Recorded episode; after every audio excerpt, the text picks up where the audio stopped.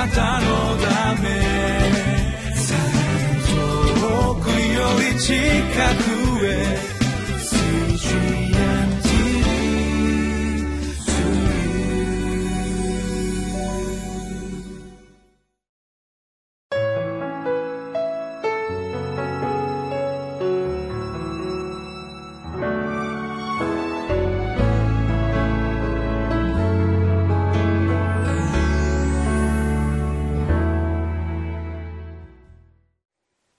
こんにちは。岸和田北聖書協会牧師の栗原澄人です。5月5日金曜日。タイトルは「誠実さに対する報いは新たな希望の始まり」です、えー、私たちのこの頂いている信仰この信仰が私たちのこの未来も変えます。しかしそれだけじゃなくて過去も変えていくということを今日は学びたいと思います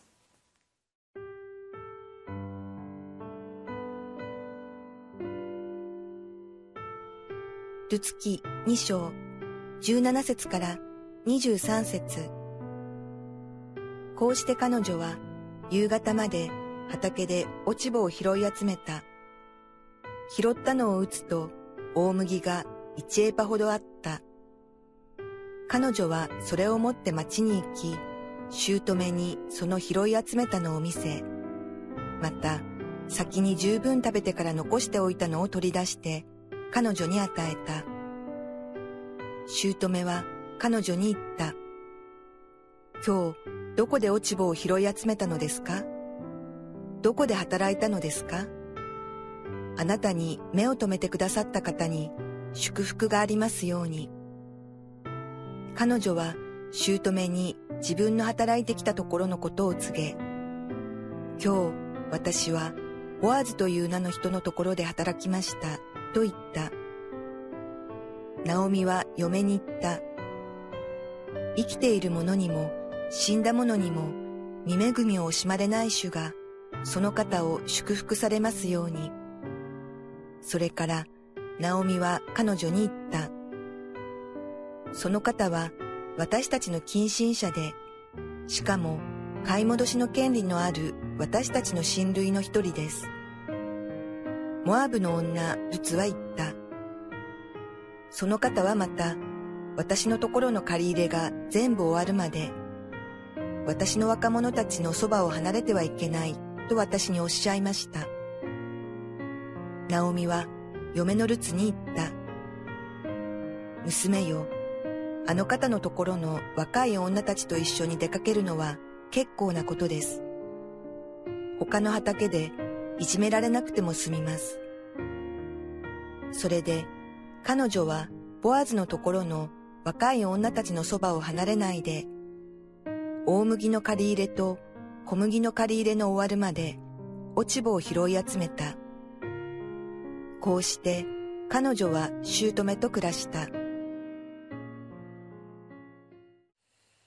えー、ナオミと共に住むためにこの外国であるベツレヘムその村に入ったルツ。ルツはナオミのこの言葉通りにこのベツレヘムで働き始めました。どこで働きなさいとは言われなかったわけですね。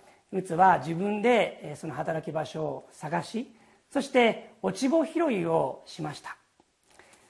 その場所が図らずも買い戻しの権利のあるボアズの畑であったと聖書は記しています。この「図らずも」という言葉の中に本当に神の素晴らしい導きがあるということを私たちは今まで学んできました。でこのボアズのところで働いたこのルツが一日の仕事を終えてそして家に帰ってくるえ帰ってきた。えそこでえナオミに今日一日の報告をしたというのが今日の箇所です。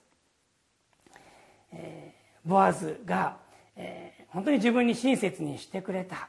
え、この私を雇ってくれた人が、え、こういうものを私にくださったと言って、え、その大麦のお土産を見せるわけですね。あそうですね。まだ最初のところではボアズという名前は出てきません。私雇ってくれた人が本当に親切な人でね、まあ、そんな感じでルツはナオミに一日の報告をしたわけです。そしてこの今日のところの大切なところですね。19節。姑は彼女に言った。今日どこで落ち葉を拾い集めたのですか？どこで働いたのですか？あなたに目を留めてくださった方に祝福がありますように。誰なんですか？どこで働いたんですか？そうするとルツは姑にナオミに言いました。今日私はボアズという人の名のところで働きました。ナオミはこの言葉を聞いて本当にびっくりしてびっくりと同時に本当に喜びにあふれた。驚いて本当に喜んだ、えその言葉が20節です。ナオミは嫁に言った。生きている者にも死んだ者にも見恵みを惜しまれない主がその方を祝福されますように。その方は私たちの近親者でしかも買い戻しの権利のある私たちの親類の一人です。その人は赤の他人ではない。その人は買い戻しの権利土地の買い戻しの権利のある親類の一人なんだ。ボアズは私たちの近親者だ。ナオミは本当に驚き喜びました。今日はこの20節のこの最初の部分に目を留めたいんです。ナオミは何て言った言いましたか？生きている者にも死んだ者にも見恵みを惜しまれない主。生きている者にも死んだ者にも見恵みを惜しまれない主。これは一体どういうことでしょうか？生きている者とは誰でしょうか？それはナオミでありルツです。死んだ者とは誰でしょうか？そうです。夫エリメレクでありまた2人の息子たち。ナオミは自分の家族今生きている者も死んでいる者にも主は見恵みを惜しまれないとここで言ってるんです。ちょっと前のナオミだったらこういう言葉は出てこない来なかった。それ私たちはこの一章のところで見ていますね。彼女はルツを連れてベツレヘムに来た時に周りのこの人たちにこう言いました。私をナオミと呼ばないでマラと呼んでください。全能者が私をひどい苦しみに合わせたのですから。ナオミは快いという意味。マラは苦しむという意味。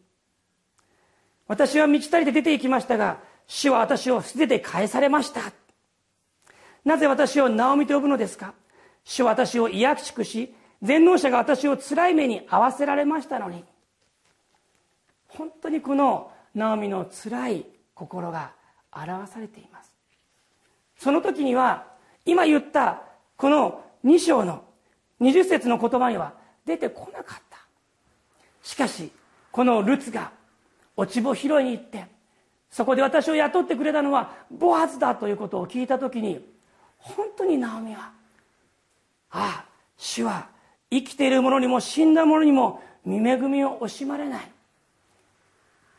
未来も見ています。でも過去も彼女はもう一度見たんです。新たな視点で見ました。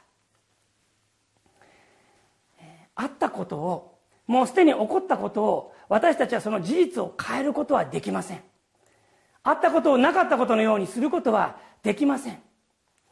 悲しいことは悲しいこと。でもその過去の出来事の評価を変えることはできます。いや私たちが変えるんじゃありません。神様がそれを変えてくださるんだということを今日のこの言葉は私たちに示してくれています。私たちの教会に一人の今、えー、女性がですね弓道しています。この方は、つい最近ですけれども若くしてご主人を亡くされたんですね。本当につらかったことでしょう。そのご主人が昔洗礼を受けていたということで実は私は前からその方と知り合いだったんですけれどもそのご主人の葬儀をしました。その時の本当に彼女の悲しいその表情というのを私は忘れません。でも神様導かれてそのことを通して教会に導かれたんでそして今本当に神様を素直な心で求めている。私はもう信じていると思っています。その彼女がこう言ったんですね。私の夫はきっと一粒の麦だったと思うんです。まあその日の日曜日のメッセージが一粒の麦が地に落ちて死ななければそのままです。しかしもしもし死ねばそれは豊かな実を結びますというその御言葉。それを聞いて私の主人は私を神様のもとに導いてくれたその一粒の麦だった。そうです。過去のあった出来事を変えることはできません。しかしその見方その評価それを神様は変えてくださる。いや主は本当に恵み深い方。私たちにはちょっと先しか見えない。全部先は見えないからわからないけれどもでも主は本当に全てを通して恵み深い方。その人生の全てを通して恵み深い方だということを私たちは信仰生活を行う中で知ることができる。大事なことはナオミが私は主に辛い目に遭わされたと言ってもこの主から離れなかったということ。今もし苦しいこと辛いこと昔の過去の出来事そこにとらわれている方がいられおられるならばどうぞ信じることをやめないでください。御言葉を聞くことをやめないでください。聞き続けてください。そして神様がその全体を見せてくれる時にナオミと一緒にどうぞあなたも言ってください。生きている者にも死んだ者にも見恵みを惜しまれない主がその方を祝福されますように。